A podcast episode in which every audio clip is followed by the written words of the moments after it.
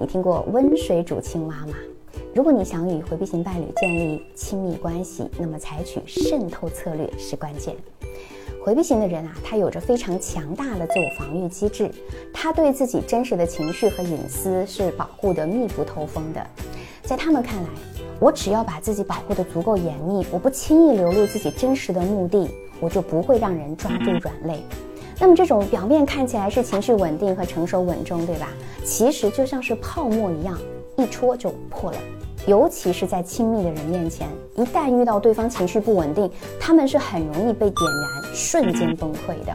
那如果你想要强行去突破他们的防御，通过穷追猛打去确定关系，只会让他们更加远离你。所以我们需要什么呢？拉长战线，全方位、逐步的渗透到他们的生活当中，在他不知不觉中，像温水煮青蛙一样，让他的生活里，诶，到处都充满了你的痕迹。这里的全方位就包括了你的穿衣风格、声音特点、香水味道、说话的语气、朋友圈的人设、你的口味、兴趣爱好等等。但这些啊，并不是说要通过线上聊天强行去灌输给他，而是要一点一点的展示。让他对你充满好奇，然后慢慢的去揭开你的面纱。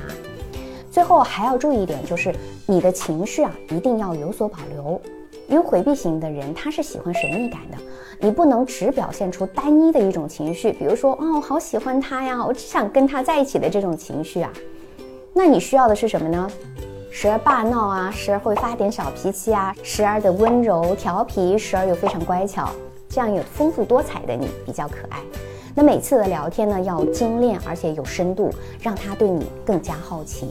这样的话，你就能够真正的渗透到他的生活当中，与他建立更深厚的情感连接。我是小资，关注我，影响千万女性，收获幸福。